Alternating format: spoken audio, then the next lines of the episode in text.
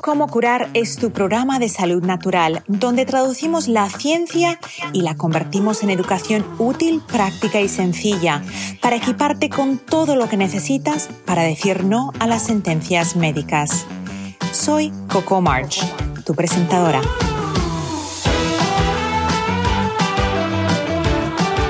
Cómo curar está patrocinado por vitatienda.com, tu tienda online sin intermediarios donde encontrarás suplementos, fórmulas antiedad para la piel y el cabello, limpieza del hogar sin tóxicos y mucho más. Visita vitatienda.com y entra el código como curar para recibir un 10% de descuento en tu primera compra. ¿Disfrutas mi podcast Cómo curar? Ayúdame a ayudar a más personas mediante compartir este episodio con otros. Al compartir, hacemos que una comunidad de hombres y mujeres alrededor del mundo pueda decir no a las sentencias médicas. Cientos de miles de vidas se han mejorado y cambiado mediante esa información transformadora. Gracias por ser parte de la comunidad de cómo curar.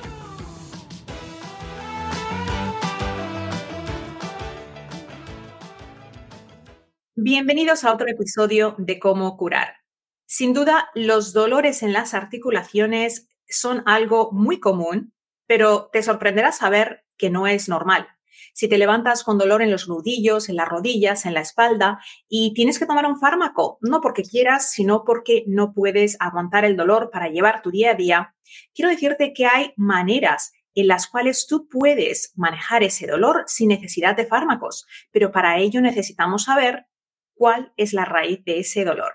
Para eso, mi invitado de hoy es Carlos Pérez. No solamente es especialista en dolor, divulgador y conferencista, sino que él pasa consultas para personas que tienen dolores crónicos, además de muchas otras condiciones de salud. Carlos Pérez, bienvenido, ¿cómo estás? Buenas, un placer, un enorme placer y muchísimas gracias por la invitación. Carlos, ¿cuál es la diferencia entre la artrosis y la artritis? ¿Son lo mismo? No son lo mismo. Como el nombre indica, artritis, itis, eh, está hablando de una situación inflamatoria, un tejido que se ha inflamado. Entonces, cuando hablamos de artritis, suele ser algo que afecta a varias articulaciones a la vez. Entonces, pueden ser las manos, pueden ser caderas, rodillas, pueden ser en diferentes partes del cuerpo y suele ser una afectación, como digo, más generalizada o más sistémica. Por lo tanto, ahí hay una íntima relación con la activación del sistema inmunitario por lo tanto, cuando hablamos de sistema inmunitario, un apunte que me encantará compartir es que el 80% de nuestras células inmunitarias se encuentran en nuestro sistema digestivo, donde está la tan conocida microbiota, ese conjunto de microorganismos que se encuentran en nuestro sistema digestivo. Y como es la parte más grande de nuestro cuerpo que entra en contacto con el exterior, ahí tenemos esa cantidad de células del sistema inmunitario. Por lo tanto, un apunte para las personas que nos están escuchando y que sufren estas inflamaciones, que suelen cursar además en general con brotes inflamatorios, ¿no? Pues hay días que me duelen más, que el cuerpo está más inflamado, otros días que me duelen menos, más o menos voy tomándome un poquito de fármacos y voy apagando el fuego, pero realmente no he ido a entender el origen del por qué me pasa esto. Pues bien, un apunte muy importante es que tienen que saber que su forma de alimentarse que va a impactar directamente en tu sistema digestivo y en cómo esté esa actividad inmunitaria en el sistema digestivo, tendrá una relación directa en que tus articulaciones te puedan doler más, te puedan doler menos. Eso es un pequeño avance, un apunte. Tenemos más. En Estados Unidos, uh, más del 20% de personas sufren de alguna forma de dolor crónico dentro de lo que es artritis, artrosis, artritis reumatoide. Eh, existe un apunte sobre la parte autoinmune, que sería la artritis reumatoide. Me imagino que en España tiene la misma denominación. Ahí mencionaste algo sobre un eje, un eje que hay con el intestino y sobre el sistema inmunológico. Hazme esa conexión. ¿Por qué vamos, podemos desarrollar una condición autoinmune? Eh, basada en cómo nuestro intestino está. El sistema inmunitario, eh, en el sistema inmunitario, perdón, tenemos tres niveles que podríamos definir. ¿no? Entonces, el primero sería todas aquellas barreras que entran en contacto con el exterior. El segundo sería unas células inmunitarias que son cuando hay una agresión o cuando hay algo que no está bien, que acuden rápidamente a la zona. Y el tercero, que sería la policía más especializada, que son las que cuando le presentan aquello que hacia lo que tienen que actuar, hacia un virus, hacia una bacteria. Entonces ellos hacen anticuerpos específicos. ¿no? Entonces repasamos tres niveles. Barreras, los que acuden rápidamente, que son como si fueran policías y bomberos, y los que eh, necesitan una presentación de ese eh, patógeno para generar anticuerpos específicos. Pues bien, las mucosas de nuestro cuerpo son todas aquellas estructuras de nuestro cuerpo que entran en contacto con el exterior. Y ahí tenemos la piel, tenemos la nariz, tenemos las orejas, tenemos los pulmones, tenemos el sistema urogenital y ahí el sistema digestivo es el 80% de todas estas mucosas. Si cogiéramos nuestro sistema digestivo y lo extendiéramos, podríamos forrar un campo de tenis hasta 200 metros cuadrados. Y el segundo que está ahí es la piel, que solo tiene una extensión de entre 3 y 4 metros cuadrados. Además, muy importante, las articulaciones, porque son cavidades que también son sensibles a que ante un traumatismo puedan ser infectadas, también tienen esta mucosa donde hay presencia de células inmunitarias. Por lo tanto, son todo mucosas las que acabo de describir, donde tendremos células de defensa de nuestro cuerpo. ¿Qué es importante entender aquí entonces? Que si el 80% de nuestras células inmunitarias están en el sistema digestivo, si tú tienes un sistema digestivo que está mal, y vamos a definirlo para que la gente lo pueda, pueda llevárselo a su terreno, es decir, pues ardor, acidez, eh, pesadez de estómago, digestión lenta, diarrea, estreñimiento, síntomas lo digo para que no hace falta, después me preguntan, Carlos, ¿cómo miro si tengo el sistema digestivo mal? Me tengo que gastar dinero en hacer un test de heces, un test de microbiota. A ver, si tú tienes estos síntomas que acabo de describir, tendrías que tratar de mejorar eso porque eso ya nos está indicando que tu sistema digestivo está mal. Si tu sistema digestivo está mal, tienes la mucosa más grande de tu cuerpo en un estado de actividad inflamatoria. Y estas mucosas lo que hacen es conectar entre ellas a través del torrente sanguíneo y del sistema linfático, por todo el sentido de que si hay un patógeno que a ti te entra eh, por eh, la nariz porque has inhalado algo, esos anticuerpos que tú creas en la nariz van a extenderse en el resto de mucosas, porque tu cuerpo de golpe lo que querrá es como si hacer una burbuja y protegerte ante aquello que una parte de tu cuerpo ha detectado. Conclusión, si tu sistema digestivo está mal y está inflamado permanentemente, generará una serie de anticuerpos, una, una serie de respuesta inmune que se va a extender al resto de mucosas de tu cuerpo. Por lo tanto, tu piel puede estar mal, tus pulmones pueden ser más sensibles a sufrir un problema, tus articulaciones serán más sensibles a estar inflamadas, porque hay ese, ese nivel de conexión. A partir de aquí, esto es una respuesta inflamatoria que podría acabar dando una artritis que, como tú bien dices, no estaría todavía entrando en el terreno de la autoinmunidad, sería una artritis, se ha inflamado y sucede muchas veces. Me pongo a comer bien y de golpe cuando mejora mi sistema digestivo, mejora mi piel, mejora mi inflamación articular y va directamente relacionado. Si en un momento dado esa, ese control inmunitario acaba generando, porque hay una predisposición genética, porque además haya una situación de larga duración que se mantiene en el tiempo, que dura mucho, se trata sencillamente que anticuerpos que tendrían que atacar a ese virus o a esa bacteria se confunden y acaban atacando a tu, a tu propio tejido. Entonces ahí ya tendrías la reacción autoinmune. Esos anticuerpos atacan a mi propio tejido y ya nos iríamos a la artritis reumática que sería un escalón superior de dificultad a la hora de resolver el proceso.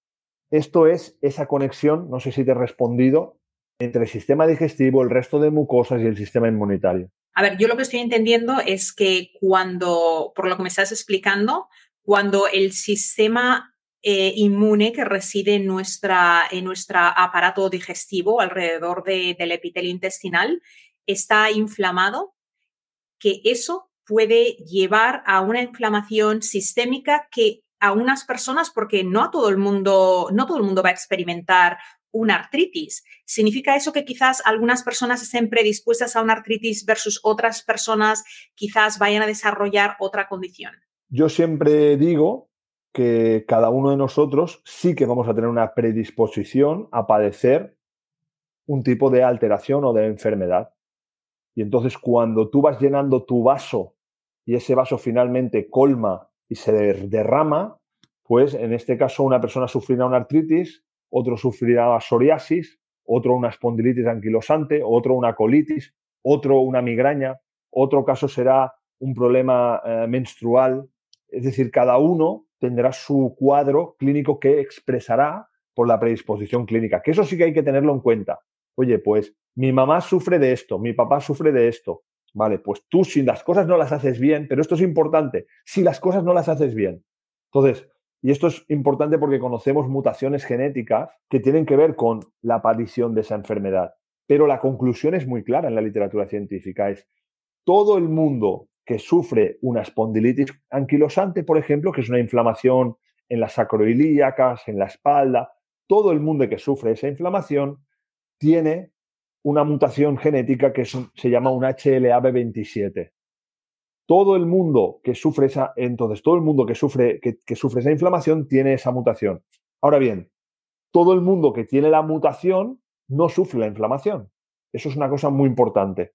No sé si me he explicado. A ver, déjame, déjame recapitular. O sea, las personas que desarrollan esa condición siempre tienen esa mutación, pero el hecho de que tú tengas esa mutación no es predisposición eh, determinante que vayas a desarrollarlo. Eso es. Explícame por qué.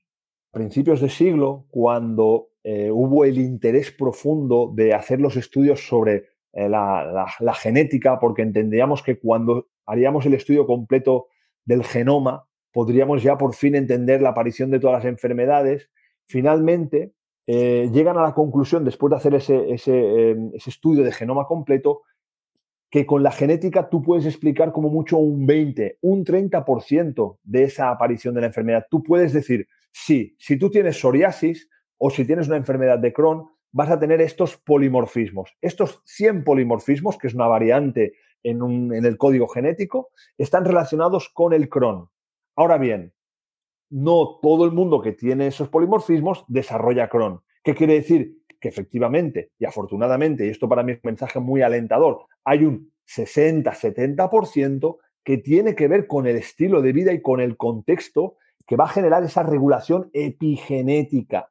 Regulación epigenética, que es cómo esos genes van a expresarse eh, según el entorno que tengan a su alrededor. Entonces, de forma concreta, para hablar de epigenética, tú tienes una célula del sistema digestivo que está predispuesta para sufrir una enfermedad de Crohn. Ok, muy bien. Ahora, ¿qué es lo que sucede en torno a ese enterocito? ¿Qué sucede en torno a esa célula? Oye, hay un contexto de microorganismos correctos y de bacterias que están comiendo correctamente alimentos, vegetales, eh, frutas, proteínas de calidad, grasas de calidad. Ahora pongamos un contexto contrario a esto, que es que no deja de comer todo el día productos procesados productos procesados que tienen una cantidad de ingredientes que los miramos y ni tan siquiera conocemos. Cuando una célula durante cinco veces al día no deja de entrar productos procesados, bebidas azucaradas y comida que la industria la ha convertido en comestible, pero que no es realmente un alimento, eso en esa célula va a generar un estrés celular que va a generar un cambio en la expresión de los genes generando una respuesta inflamatoria permanentemente y haciendo que finalmente esos, esos genes que están ahí, que predisponen, acaben activándose y acaben desencadenando esa patología.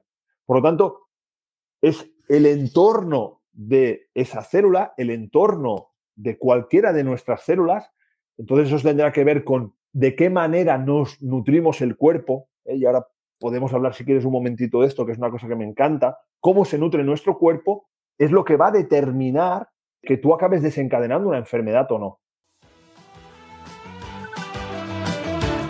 Si sufres de gastritis, distensión abdominal, gases o si tu digestión es pesada y se te infla el abdomen al comer, Happy Tummy es la solución que has estado buscando. Añade 15 gotas de Happy Tummy en agua antes de las comidas y disfruta de una barriguita feliz. Happy Tummy es una fórmula exclusiva para vitatienda.com. Entra el código Como Curar y recibe un 10% de descuento en tu primera compra. El contexto popular alopático, generalmente de temas como artritis, artrosis, eh, muchas veces lo vinculan con haber pasado por una infección vírica o bacterial. ¿Tú crees que ese es un detonante o simplemente el detonante principal es la función epigenética de nuestro estilo de vida? Te voy a responder de una forma clara y contundente. Somos virus y bacterias. Somos virus y bacterias porque nuestro eh, sistema digestivo tiene eh, seis veces más bacterias que células tenemos en el cuerpo. Tenemos entre 5 y 25 veces más virus en nuestro sistema digestivo que bacterias, virus bacteriófagos reguladores. Nuestro ADN, antes se hablaba de un 95% de genes basura, como que no servían para nada. Hoy sabemos que esos son eh, transposones, retrotransposones, material genético derivados de virus. La placenta se expresa a través de una proteína que en nuestro ADN es un virus insertado. El virus que se insertó ahí produce proteínas que forman la placenta. Entonces, el virus en nuestro cuerpo está mm, presente en nuestro ADN, se ha insertado a lo largo de la evolución y esa secuencia genética participa en que nosotros podamos adaptarnos al medio, generando diferentes tipos de proteína. Entonces, cuando somos virus y bacterias, lo que sabemos es que es cuando el contexto cambia, cuando ese virus o esa bacteria prolifera y a partir de ahí tú encuentras el virus que está ahí con la enfermedad y culpas al virus. Pero por detrás, bajo eso, bajo esa situación, ha acontecido algo para que este virus o esa bacteria prolifere. Eh, eh, un ejemplo muy claro que la gente pueda reconocer es el Helicobacter pylori. El Helicobacter pylori es una bacteria que todos o un porcentaje muy alto de la población tiene, especialmente en la parte alta del sistema digestivo, más presente y en el estómago. Esa bacteria es simbiótica cuando está en equilibrio. Pero cuando ese estómago sufre por tu forma de alimentarte, por tu forma de hidratarte, por aspectos de estrés emocional y el pH del estómago se desregula, entonces prolifera el Helicobacter pylori. Y entonces ahí cuando me duele el estómago y tengo el Helicobacter pylori porque me hacen la prueba elevado, la culpa es del Helicobacter pylori. Y el tratamiento está basado en una serie de antibióticos cada vez con una, un impacto más elevado porque van sumando antibióticos y antibióticos para eh, poder actuar y matar el Helicobacter pylori. Pero eso es, es un error. Lo que interesa es qué ha sucedido por detrás para que finalmente se genere un contexto para que el Helicobacter pylori prolifere. Y ahí haces, ah, haces énfasis a algo mm, que me parece muy interesante y de lo que hablamos en cómo curar con frecuencia, es ese equilibrio. O sea, nosotros vivimos en un ecosistema, somos un ecosistema y entendemos muy bien que cuando contaminamos los mares, el ecosistema del mar se desequilibra, que los peces mueren, pero a veces se nos hace un poco difícil uh, transferir esa información a nuestro organismo. Pero cuando aceptamos que nuestro organismo, como tú bien has mencionado, es, es un conjunto de virus, bacterias, parásitos, microorganismos, que cuando se desequilibran abren puertas a que infecciones ocurran no por culpa de esa bacteria, sino por culpa del terreno que hemos maltratado o que no hemos cuidado. Pero eso me lleva a otro pilar del que tú y yo antes, antes de que empezáramos a grabar estábamos hablando. Allí me mencionabas de pilares básicos para nuestra salud. Uno de ellos que mencionaste son las emociones. ¿Qué papel juegan eh, nuestras emociones ya en el ámbito de lo que hablamos de esos dolores crónicos, esa artritis o, una artritis reumatoide o dolor articular. Eh, ¿qué, es lo que tú has visto y qué es lo que podemos hacer? Juega un papel, un papel tremendo, tremendo. Son tremendamente importantes. Es decir, eh, ahora estoy construyendo un nuevo libro y yo decía, a través de qué se nutre nuestro cuerpo. ¿no? Hay, en la base de la pirámide está la alimentación, la hidratación, el ejercicio físico, porque cuando hacemos ejercicio físico liberamos moléculas en el músculo que nutren a nuestro tejido, a nuestro cerebro, a nuestro, hueso, a nuestro hueso. Los rayos solares, estamos diseñados para recibir rayos solares, eso sí, de forma coherente, pero los rayos solares nutren en nuestro cuerpo. Eso es en la base. Y yo digo que en la parte de arriba, eh, con un nivel de importancia todavía más alto, está nuestro sistema nervioso central. Nuestro sistema nervioso central, nuestro nuestra neurología, nuestro cerebro y su impacto en, nuestro, en nuestra respuesta neuroendocrina, en nuestra microbiota, en nuestro tejido. El cómo nos miran, el cómo nos hablan, el cómo nos tocan, nutre a nuestro cerebro, lo nutre literalmente. Es decir, cuando nosotros somos pequeños, Y cuando tú ves un cachorro, un mamífero, un cachorro, y ves esa cara tan bonita de un perrito que, ¡ay, qué bonito, qué bonito, qué bonito! O un bebé, eso tiene que ver con que eh, biológicamente ese bebé reciba la mirada, el contacto y la voz, porque eso desarrolla literalmente nuestro sistema nervioso central, lo desarrolla literalmente.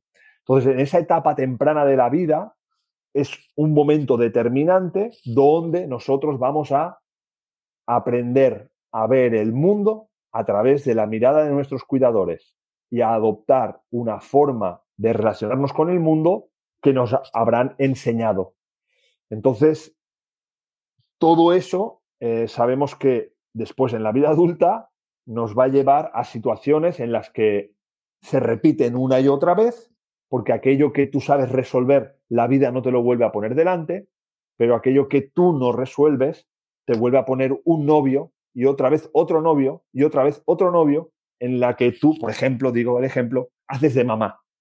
¿Y cómo puede ser el siguiente novio que tenga, no le voy a hacer de mamá? Pero sin embargo, si no se toma conciencia como tu forma de relacionarte con el mundo que aprendiste en el terreno del amor era esa, vuelves a comportarte de esa manera. Entonces, todos, todos, todos tenemos patrones de conducta que nos llevan a vivir situaciones que nos, nos hacen sufrir de una manera eh, u otra situaciones que son más complejas, más que se atascan más en nuestra vida sea en el terreno del trabajo, en el terreno del amor, en el terreno del dinero. Y eso es una cosa que tiene un impacto muy significativo. Entonces, muy significativo. Nosotros en Regenera, eh, cuando conocemos sobre la biología de nuestro paciente, eh, es determinante que tú puedas saber de la vida de esa persona, volcar la biología en la vida de la persona. Porque cuando aparece la artritis, es habitual que aparezcan situaciones emocionales en la vida no digo siempre, pero es habitual que aparezcan situaciones emocionales en la vida que han sido factor, un factor detonante. Entonces, esto es una cosa que, tiene un, lugar muy significativo. Esto en el origen de la psiconeuroinmunología clínica en el siglo pasado, eh, la relación era entre el sistema emocional y el sistema inmunitario. Cómo el sistema emocional y el estrés y las emociones inmunodeprimían a nuestro sistema inmunitario. Esto, si lo seguimos extendiendo, a día de hoy por todo el recorrido que llevamos eh, eh, visitando a pacientes, te puedo decir que es en el, la jerarquía de importancia el número uno. Cómo nos relacionamos en nuestra vida, cómo son nuestras emociones, cómo nos relacionamos con nuestra familia de origen, con nuestro papá, con nuestra mamá, qué tal es nuestra relación con nuestra pareja, qué tal es nuestra relación con el dinero, qué tal es nuestra relación con el trabajo. Eso es una cosa muy importante. ¿Tú dirías que las emociones son el catalizador de la enfermedad o dirías que las emociones crean el terreno propicio para la enfermedad? Mm, ambas definiciones me han parecido bien. Según la emoción y el impacto que tenga, una emoción como tal sola se puede convertir en el catalizador para que aparezca la enfermedad. Yo digo, una emoción sola puede llenar un vaso. Sí, lo puede llenar. Ahora bien, también puede convertirse en la suma de. Eh, si se le suma el que no vienes comiendo bien, en el que no haces actividad física, el que no tienes un buen estilo de vida y aparece esa emoción, puede ser la gota que colma el vaso. Ambas, ambas eh, me parecen apropiadas, ambas eh, definiciones. Carlos, la gente que nos está escuchando muchas veces tiene que echar mano de antiinflamatorios, no porque quieran, sino porque tienen la necesidad para poder manejar su día a día, trabajar por los dolores crónicos, a veces necesitan corticoides. Háblame un poquito de qué es lo que ocurre, cuál es el, bucle del pez que se muerde la cola cuando esa es la resolución que tenemos y es la única eh, la única solución que estamos tomando para ese dolor crónico que tenemos de articulaciones o de otros dolores. Sí, esto yo, creo que todo el mundo lo sabrá, que cuando tú solo optas por tomar un medicamento para frenar la inflamación sin detenerte ni tomar conciencia ni hacer absolutamente nada más, todo el mundo sabe que cada vez requieres de más medicación o de un fármaco más potente para conseguir el mismo efecto. Entonces, lo que está muy claro es que si alguien está usando el fármaco, tiene que saber que un fármaco es un apagafuegos. En general, es un apagafuegos, pero es obligatorio que tú te detengas y prestes atención qué es lo que ha acontecido para que tú hayas acabado en ese proceso de esa inflamación concreta. Entonces, si es así, iríamos por el buen camino, es decir, vale, vamos a tomar conciencia, ¿qué es lo que está sucediendo? Vale, yo veo que la alimentación es algo que puede estar impactando negativamente en esto, porque al final es un sinsentido. Como mal todo el día y lo que hago es tomarme antiinflamatorios para mi dolor de cabeza. Eso es un pez que se muerde la cola, como tú bien dices, y acaba generando un síntoma biológicamente más fuerte. Finalmente te necesitarás más fármaco y no solo te duele la cabeza, sino aparecerá un colon irritable o un problema en la piel, y eso va a ser así. Ahora bien, si tú tomas conciencia y haces un trabajo a nivel de con un, un, profesional que te pueda ayudar a entender qué es lo que está aconteciendo, oye, pues aquí cuando llegan pacientes tomándose fármacos, no se trata de quitar los fármacos, ¿eh? porque al final tú con los fármacos sigues haciendo tu camino, pero paralelamente te pones manos a la obra desde la toma de conciencia de lo que es lo que ha provocado el problema. Entonces tú empiezas a hacer, y lo vemos muchas veces, el paciente, como tú decías inicialmente, está cansado, fatigado, porque eh, está frustrado, solo tengo los fármacos para tomar y no me encuentro bien, cada día estoy peor. Entonces al final el paciente, cuando le propones el poder hacer esos cambios y se da cuenta de que de golpe empieza a mejorar, como nunca antes había mejorado, como no lo había mejorado con los fármacos. Los fármacos no habían conseguido nunca esa mejoría. Y cuando tú generas un trabajo porque has entendido el origen de lo que le está sucediendo y logras que mejore, después tienes un escenario donde finalmente sí que los fármacos los puedes ir retirando, los puedes ir reduciendo, los puedes ir quitando y entonces vas viendo cómo esa persona recupera su vida, recupera su libertad, recupera su estilo de vida que le permite vivir la vida sin todas esas dolencias. Ese sería el camino. Y una, una cosita muy interesante que quiero que sepan, ya que lo he citado anteriormente, claro, cuando, cuando el cuerpo se inflama, solo pensamos que necesitamos tomar un antiinflamatorio para resolver la inflamación. Pero la inflamación tenemos que saber que es una señal que nuestro cuerpo produce para llamar a, las células inmunitarias. Es, una señal fisiológica que, imagínate, yo la pregunta que hago es, si no frenamos la inflamación con un antiinflamatorio, ¿es que el cuerpo no va a resolver esa inflamación? Eso es imposible de pensar. Jamás en la evolución hubiéramos podido sobrevivir si aparece una inflamación y nuestro cuerpo no es capaz de resolverla, porque eso además gasta mucha energía.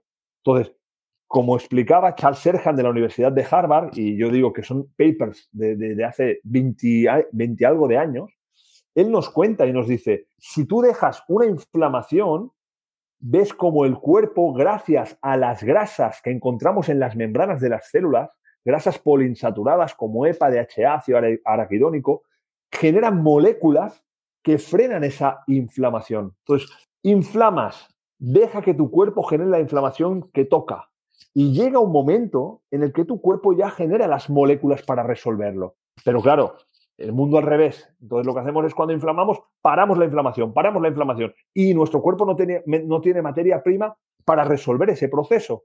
Entonces, claro, ese es el pez que se muerde la cola. Es un estado de inflamación que no es capaz de resolverse por uno mismo y además frenamos permanentemente la inflamación que tendría que llegar a su tope para poder resolverse. Y quizás deberíamos aclarar que estamos hablando de inflamaciones crónicas.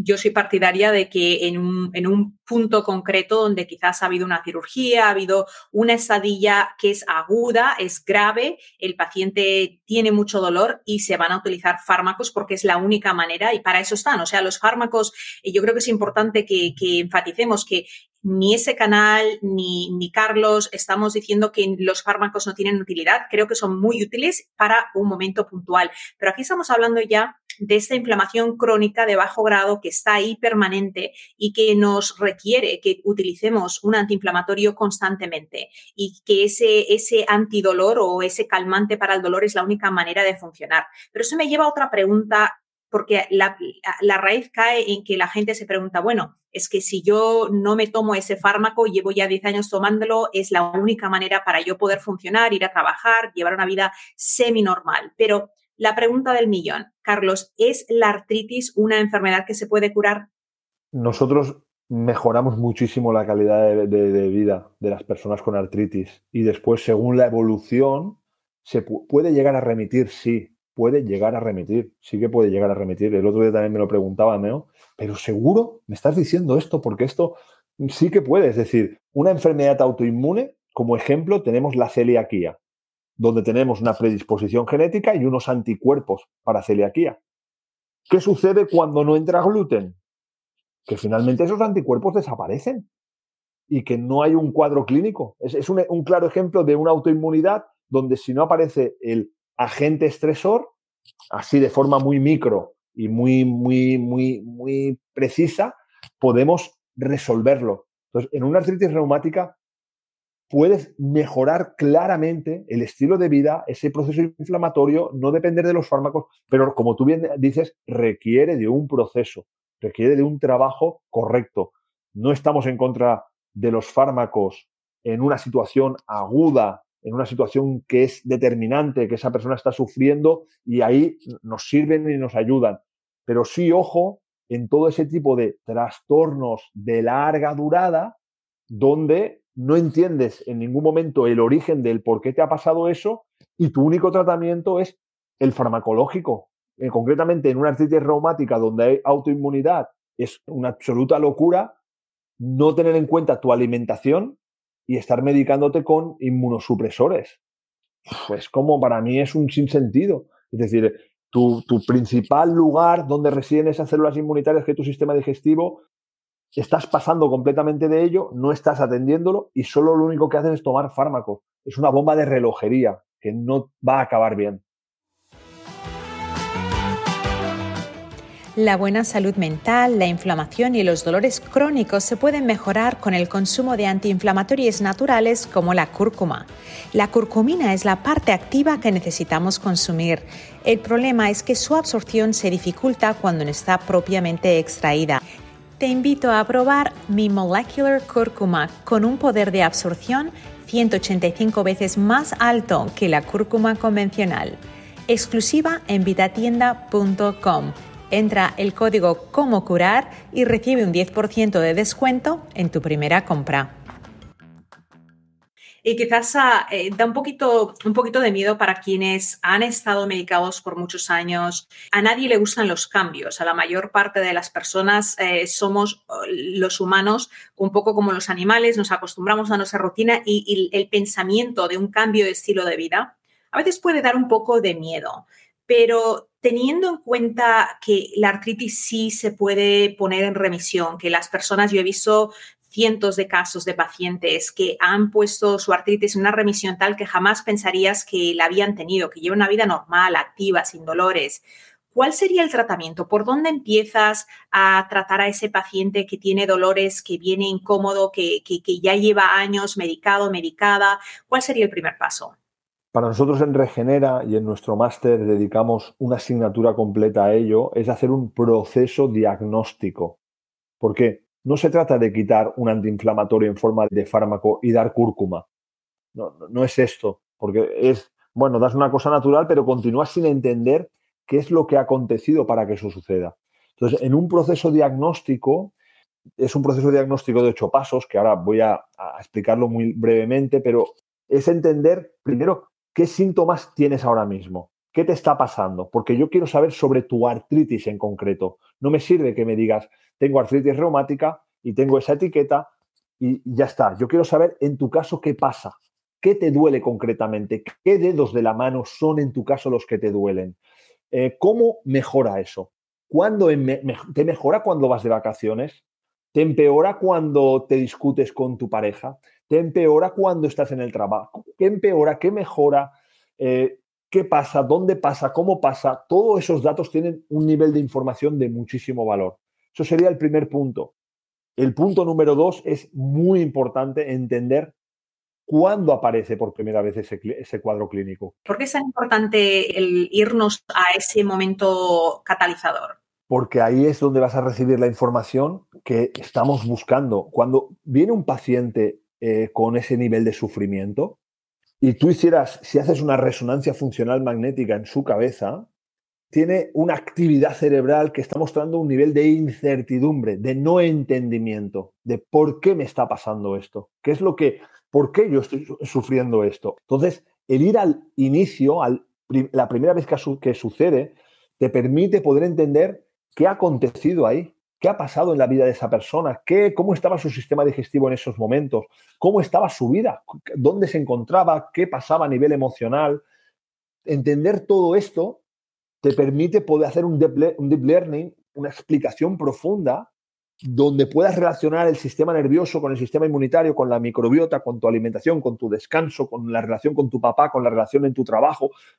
Y esto es lo que un paciente cuando recibe esa información permite que pueda salir de esa primera visita con un nivel de certidumbre.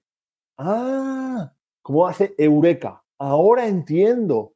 Ahora entiendo que allí empezó a que, ah, vale, vale, vale, vale. Entonces, cuando un paciente entiende, él mismo te dice, vale, Carlos, pues ahora qué tengo que hacer? Dime lo que tengo que hacer, que lo voy a hacer, porque ahora lo he entendido. Pero no sirve empezar a poner herramientas de la terapia más funcional sin entender el origen. No, pues ahora voy a hacer ayuno, pues ahora voy a tomar vitamina D, ahora voy a hacer una restauración de la microbiota y voy probando como si fuera tirando en una diana a ver si, si algo me funciona bien. Entonces, no sirve porque después nos encontramos una cantidad de pacientes frustrados que han gastado mucho dinero, que se han tomado muchos suplementos, que han hecho un esfuerzo y no han llegado a una mejoría clara porque para empezar no han entendido el por qué les está pasando esto. Carlos, yo creo que ahí has dado en un punto muy importante que, generalmente no es, no es un pilar el único que está flojo, son varios pilares. No podemos decir simplemente voy a hacer ayuno intermitente, pero sigo comiendo en la calle, simplemente voy a, suplementarme, pero no cambio la alimentación, simplemente voy a hacer ejercicio, pero continúo teniendo una, vida emocional eh, desequilibrada. Tienen que ser todos esos pilares. Me has hablado del primero, háblame del segundo. No, pues el segundo, aquí vendrían pues eso, eh, el, estilo de vida en cuanto a alimentación. Sabemos que a través de esto eh, impactamos muy significativamente en el estado de salud de la persona. Entonces, alimentación.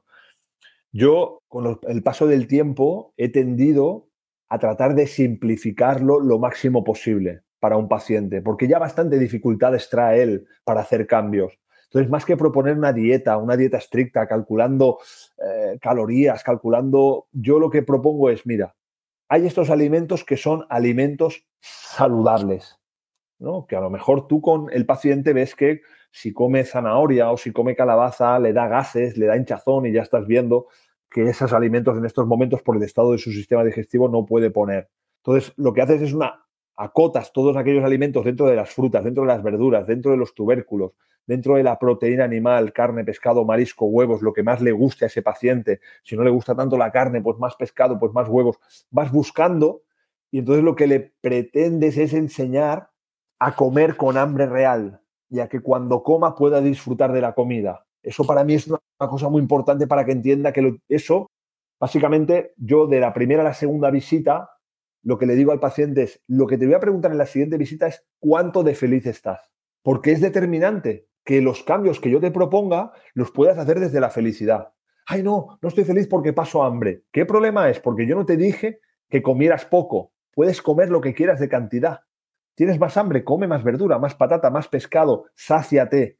Entonces, en el terreno de la alimentación para mí es muy importante poder facilitar que la persona pueda conectar con comer con hambre real, que pueda comer hasta que esté saciado, que no importa que se coma un trozo más de pescado, un trozo más de patata, para que lo pueda incorporar en su estilo de vida. Porque cuando hace eso, es cuando realmente está feliz, está feliz con la comida y se da cuenta que es capaz de comer de forma saludable y que disfruta con ello.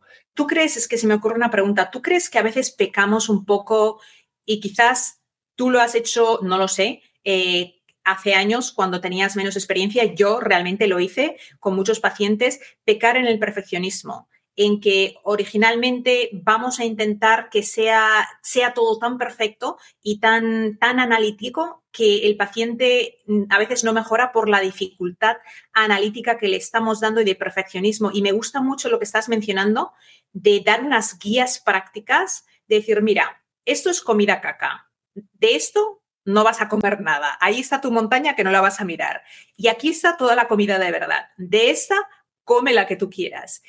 ¿Tú crees que en algunos campos, e incluso hasta el día de hoy, ciertos terapeutas están llegando a un punto de analítica tan profundo, microgramos, miligramos, eh, esa cantidad, haz esto antes de esto, que estamos de algún modo limitando el progreso de ese paciente con tantas responsabilidades? Para mí, ir tanto a lo micro, pues es un error. Es un error y una carga para el paciente. Yo al paciente lo que le puedo decir es, es que lo que te voy a explicar que tú hagas, yo lo hago y lo hago con felicidad. Y te puedo asegurar que tú lo puedes hacer con felicidad.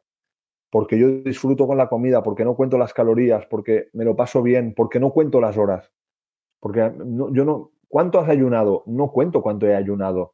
No sé cómo cuando tengo hambre. Lo único que sucede es que si tú mejoras tu sistema digestivo y estás comiendo bien, vas a ver que tú también vas a pasar 16 horas sin comer. Pero no porque estés contando las horas, porque vas a comer cuando tienes hambre.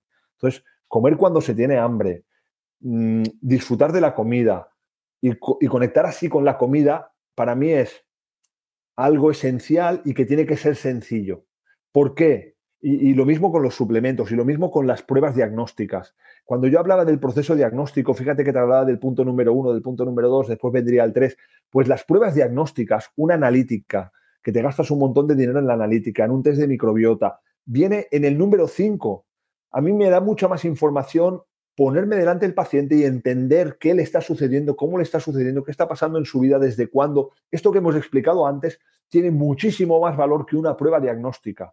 Y después, cuando tú ves todo esto y le facilitas al paciente y después tampoco no le das 15 suplementos, porque es una barbaridad, es una barbaridad. Los pacientes pueden mejorar eh, cuando, sobre todo, han entendido qué les pasa. Después, a partir de ahí, una alimentación que sea flexible, que no sea tan rígida, porque si no es imposible, imposible, que no haya tanto intervención con el suplemento y que se entienda sobre su vida, qué es lo que, qué es lo que le está pasando a la vida. Eso, eso para mí es esencial y tiene un peso muy importante a la hora de que el paciente pueda, pueda resolver su problema.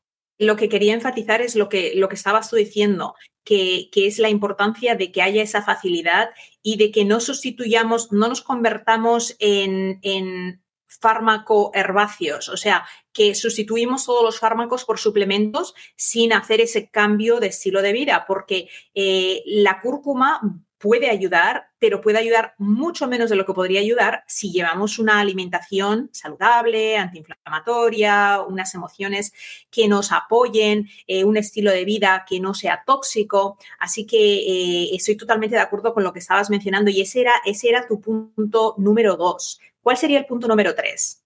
Bien, eh, la alimentación, la hidratación, en la que la hidratación también, eh, bueno, de nuevo es, si vemos en el terreno de la biología evolutiva, nuestros riñones están diseñados para hidratarnos con agua rica en minerales. Entonces, a partir de aquí aparece el café con su efecto healthy sobre la microbiota y, volvemos otra vez a hacer las cosas eh, complejas. Es decir, vamos a ver, en un estilo de vida lo que es importante es que tú pudieras recuperar la sed de beber agua. O sea, si, pudiéramos ir a esa esencia, al back to basics, me levanto por la mañana. Si tienes hambre real, come alimentos. Si no tienes hambre real, no comas.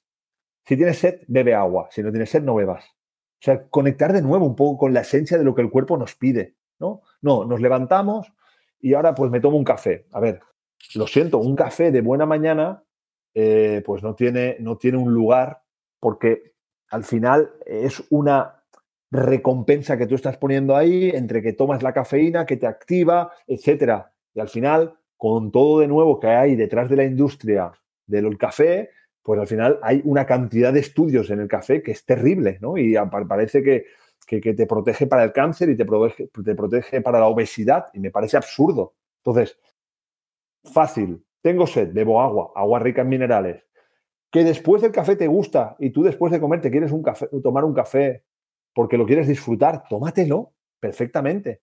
Pero el estilo de vida al que deberíamos de ir es, me levanto, me muevo, me hidrato con sed, como cuando tengo hambre real y eso tendría que ser así. Eso sería el pilar de la hidratación, iría junto con el de la alimentación. Pero bueno, me ha venido lo del café porque le tengo una cierta, una cierta rabia al que metan un café dentro del estilo de vida como si fuera igual que no tomar, porque hablaban de tres o cuatro cafés al día alargaba la esperanza de vida. Y yo decía, por Dios, están poniendo el café que parece que más vale tomarte cuatro cafés que hacer ejercicio físico. Yo soy amante del café, no me quitas el café y somos enemigos, pero la animosidad en contra del café, mi animosidad es en el hecho de que utilicen el café como diciendo, si no tomas café, vas a perderte algo.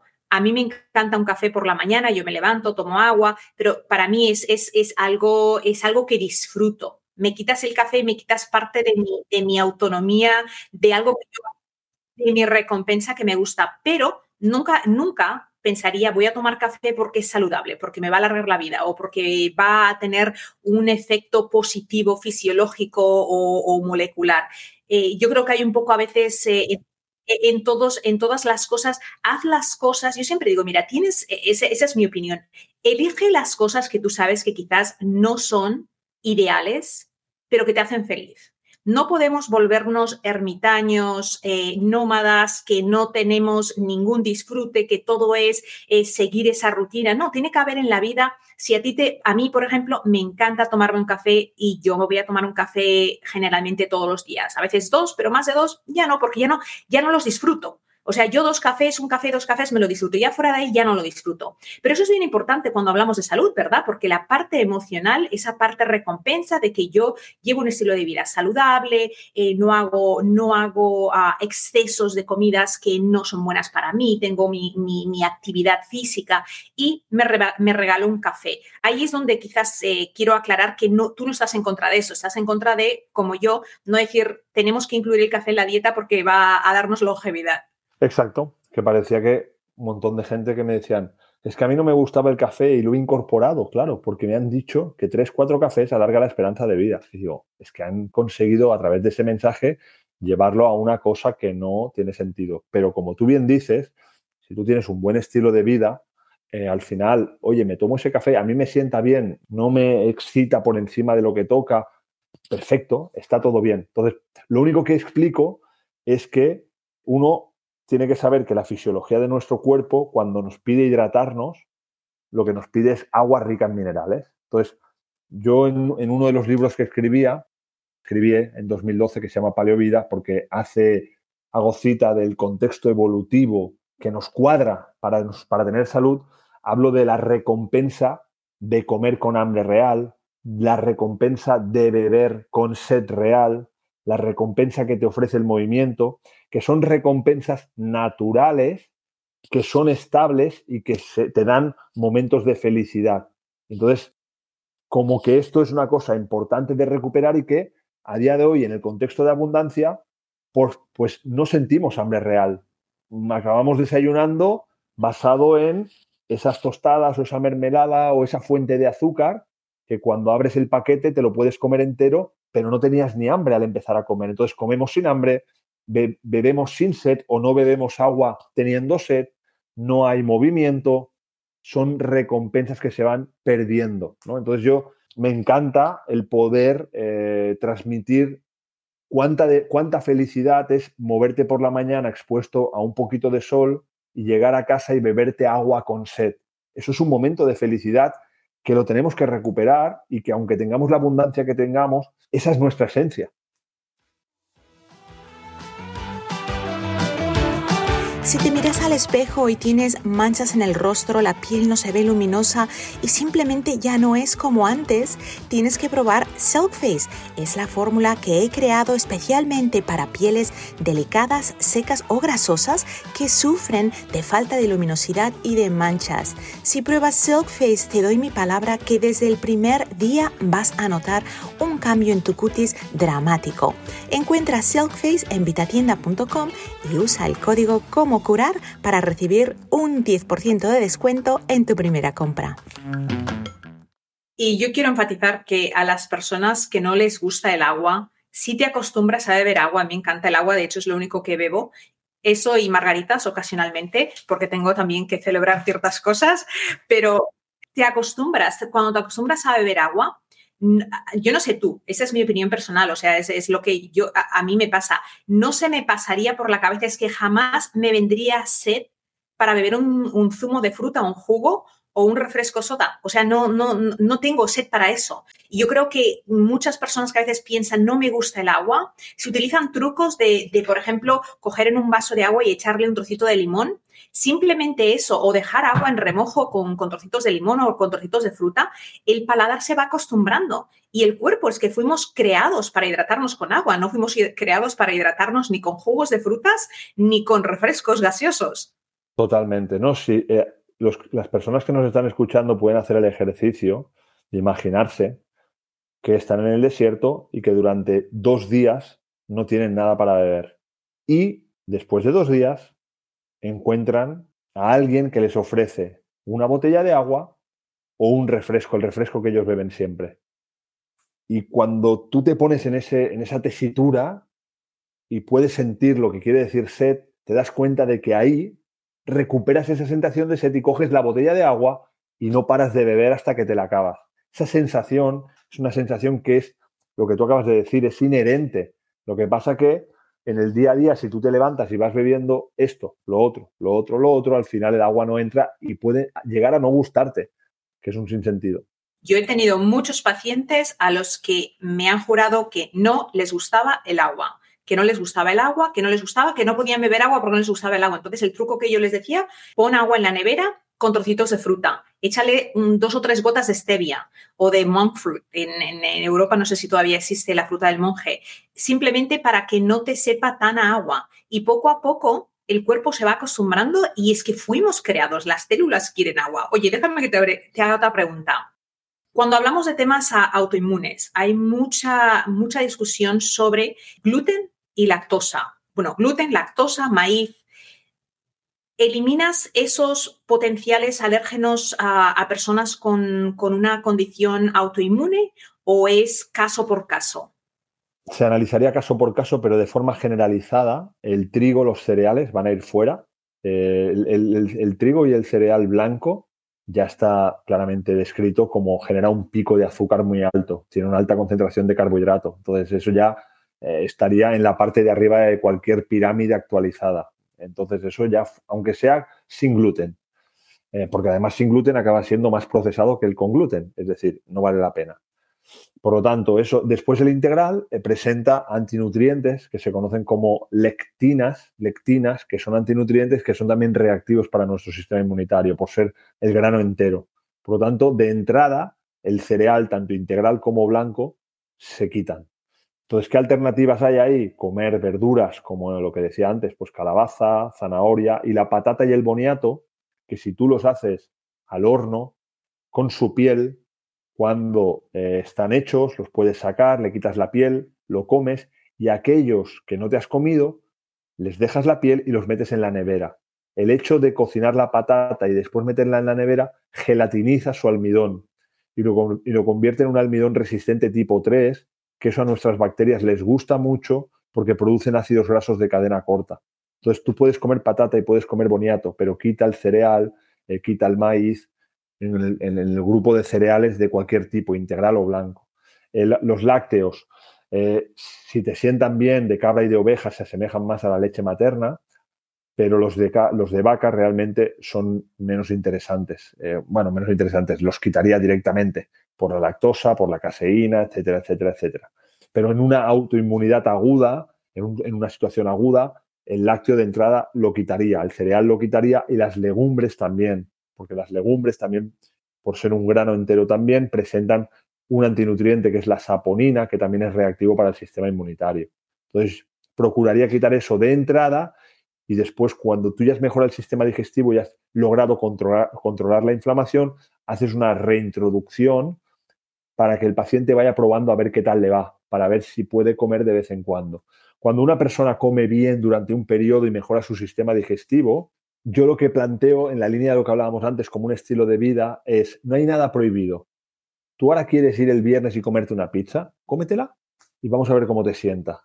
Y entonces el paciente se da cuenta, cuando tiene un buen sistema digestivo, sano, saludable, qué pasa cuando come cosas que inflaman su sistema digestivo. Por fin se da cuenta, porque hasta entonces no había, podido, apreciar qué sucedía, porque siempre lo tenía inflamado. Entonces, yo le digo, no, cómetela, Entonces, cuando se la come, se da cuenta y a lo mejor se la vuelve a comer una segunda vez al cabo de un mes, pero ya no hay una tercera vez. Y entonces ya él mismo decide elegir otra cosa, pero es por su propia experiencia.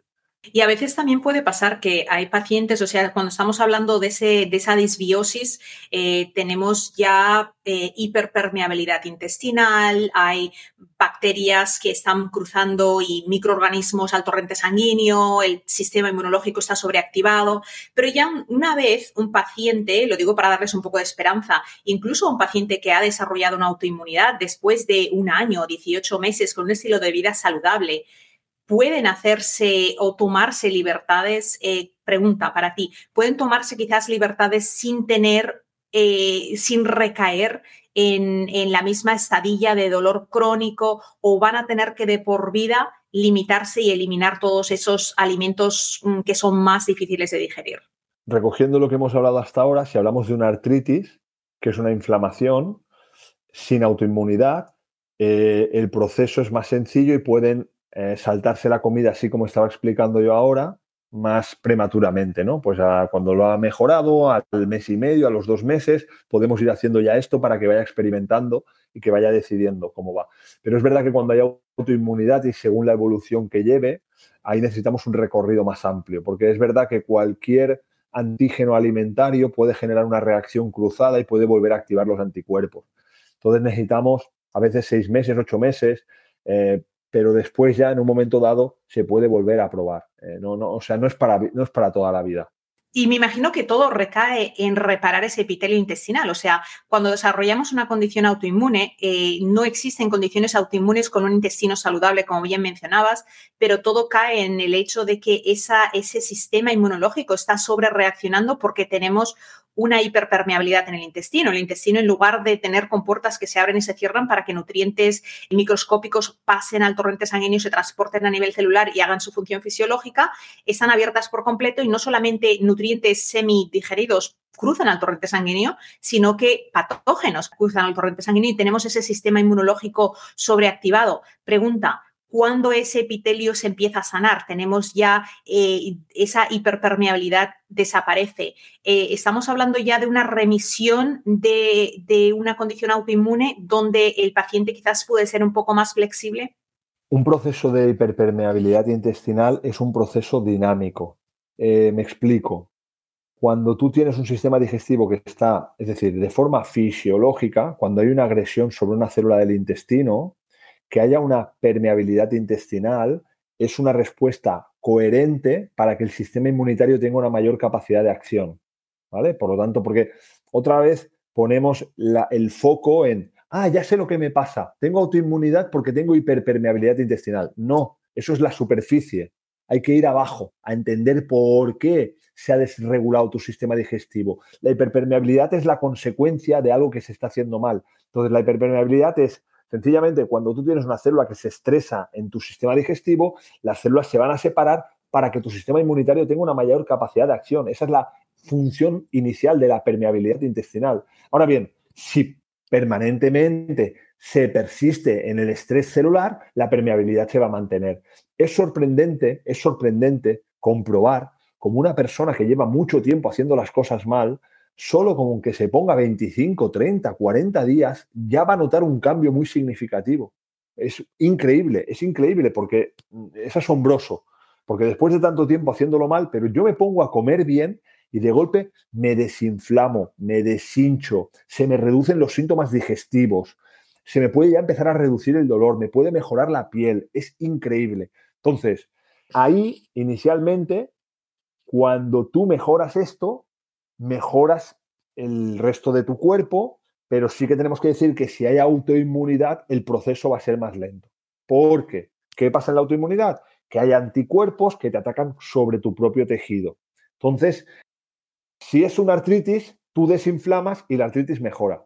Pero si hay autoinmunidad, tú desinflamas y los anticuerpos todavía persisten. Con lo que si le metes antígenos, por eso si te los saltas, puedes volver a reactivar los anticuerpos. ¿Qué nos interesa? Reduzco inflamación y tengo que dejar tiempo, tiempo, tiempo, tiempo para que se vaya inmunoregulando tu sistema inmunitario y para que esos anticuerpos puedan ir desapareciendo, que hay estrategias para poder actuar ahí.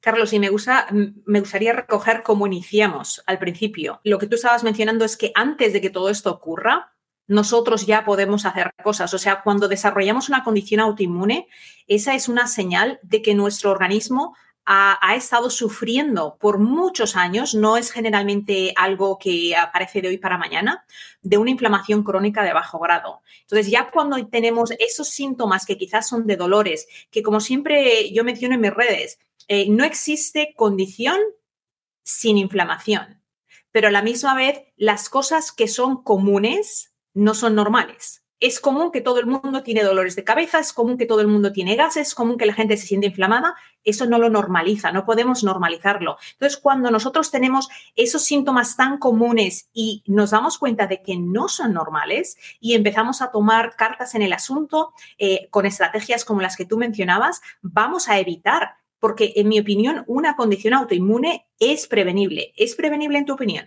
Absolutamente.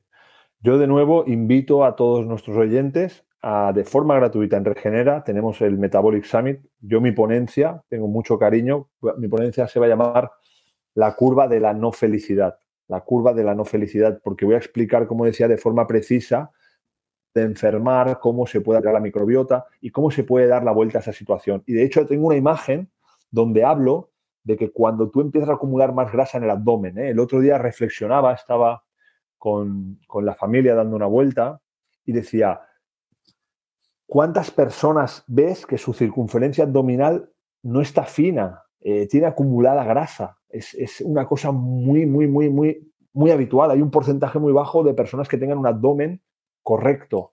Eso es un, un indicador absoluto de inflamación o que está a punto de que vaya a haber una inflamación. Y eso yo lo quiero explicar en mi ponencia de forma detenida, porque en esta ponencia dije, creo que si esto se lo explico a alguien que tenga esa situación, puede entender qué es lo que está pasando dentro de su cuerpo cuando le hablan de una inflamación de bajo grado, cuando le hablan de que su sistema inmunitario no está bien, y a lo mejor con eso estamos consiguiendo que tome cartas en el asunto, porque es que eso, eh, de hecho en la revista Time le llamó The Secret Killer, que es esta inflamación de bajo grado que tú hablas, que de entrada se expresa con síntomas menores, digestivos, de piel, de regla.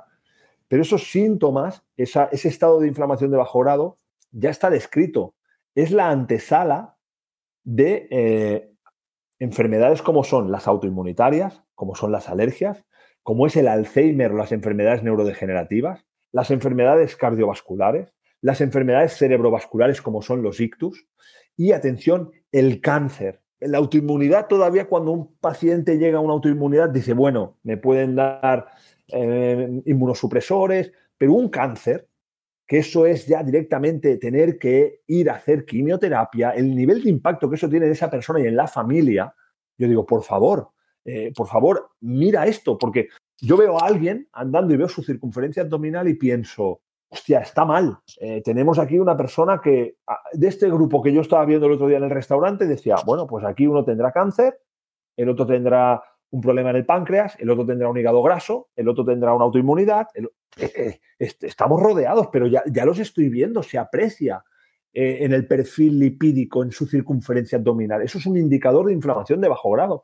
La gente tiene que saber y tiene que tomar conciencia de que se tiene que poner manos a la obra ya. No cuando aparezca el cáncer, que sí que se puede después de hacer, pero es mucho más complejo. Exacto, y, que el tema de tener un abdomen saludable no es estético, que por, muchas, por muchos años se habla de un tema estético. Yo hablo sobre, sobre el mirar la circunferencia. De hecho, uno de los predictores, el doctor Robert Lastic, autor del libro Metabolical, que es un endocrino pediatra, él en el programa nos dijo, uno de los predictores de tu salud más baratos es contraste, circunferencia, cintura, abdomen. Y tantas son las personas hoy en día, o tan pocas las personas que tienen un abdomen saludable, y a veces es como que lo tomamos a la ligera. Ay, es que tengo barriga, tengo barriga. Eh, es que si tienes barriga, es que eso es un problema, o sea, es un problema serio y es un predictor de que vas a desarrollar sí o sí algún tipo de enfermedad crónica de bajo grado que va a catalizar en algo grande como puede ser un cáncer o una, un desequilibrio autoinmune. Pero no queremos asustar a la gente, no queremos que se asusten, lo que queremos es inspirarlos. Queremos inspirarlos a que sí hay solución y que no se tiene que hacer todo a la vez. O sea, no es que voy de nada a todo, es pequeños cambios, o sea, pequeños cambios. Yo siempre digo, mira, hoy mejor que ayer, pero no tan bien como mañana. Todos los cambios que se hacen, si se realiza un cambio cada semana, solo uno, si te cuesta beber agua y te propones beber más agua y realizas ese cambio y lo mantienes, al final del año, si has hecho un cambio o dos al mes, son 12 o 24 cambios. Son muchos cambios si son cambios para la salud. Así que no se asusten. Y ya para finalizar, para no quitarle más tiempo a Carlos, porque ha sido muy generoso con tu tiempo, Explícame, todas las personas que nos están escuchando, yo sé que tienes un consultorio en Barcelona, creo que en Madrid también, pero también haces consultas online. Aquí en Cómo Curar estamos siempre apoyando a todos nuestros colegas a nivel internacional que pueden ayudar, que pueden ofrecer algo que en Cómo Curar no ofrecemos, que son consultas. Dime cómo nos ponemos en contacto contigo, con tu clínica y con tus terapeutas. Vale. Eh, entonces me pueden seguir en, Carlos, eh, Carlos Pérez Regenera, en la cuenta de Instagram, donde ahí hablo de forma recurrente sobre todo este contenido, sobre toda esta divulgación. Tenemos la página de Regenera Health, en la que ahí podrán ver el contacto telefónico de las, de las visitas, pero también una cosa que me hace mucha ilusión, de verdad, es que también en Regenera Health podrán encontrar nuestra plataforma de Regenera Prime, que hemos inaugurado hace poquito en su nueva versión en la que tenemos un canal de contenidos de, pues de mucho valor, donde no paramos de hacer cosas, ¿no? Entonces, eh, tiene un coste este Regenera Prime de 89 euros al año eh, para poder eh, ser accesible a todo el mundo, ¿no? Entonces, ahí estábamos haciendo, yo ahora estábamos desarrollando un posgrado del sistema digestivo dentro de la plataforma para que de nuevo, bueno, pues un posgrado pudiera estar también al alcance de todo el mundo, ¿no? Ahora igualmente, en, del 22 al 25 de junio, este evento que es el Metabolic Summit, que es totalmente gratuito.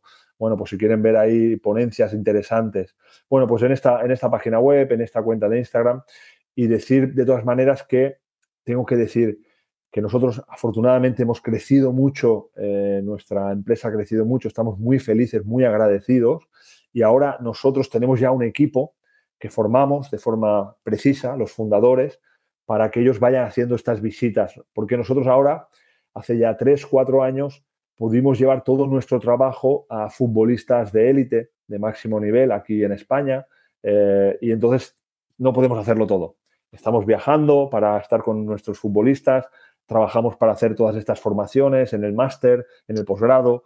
Entonces dijimos, eh, bueno, realmente confiamos en un equipo que lo formamos nosotros, que estamos con ellos y que ellos trabajan como yo te he explicado hoy, ¿no? Entonces todo el mundo que quiera que sepa que va a poder tener un servicio, pero lo digo porque si van a pedir visitas con Carlos Pérez, le van a decir que va a ser del equipo de Carlos Pérez, pero que Carlos Pérez ya no visita. Digo que es una decisión que me hace muy feliz y que estoy muy agradecido y que tendrán un buen eh, servicio igualmente. Carlos Pérez, fundador de Regenera, muchísimas gracias por estar en Cómo Curar, gracias por darnos esperanza de que se pueden hacer cambios, pocos cambios aportan muchos beneficios y esperamos tenerte de nuevo en el programa en un futuro cercano. Gracias por estar aquí.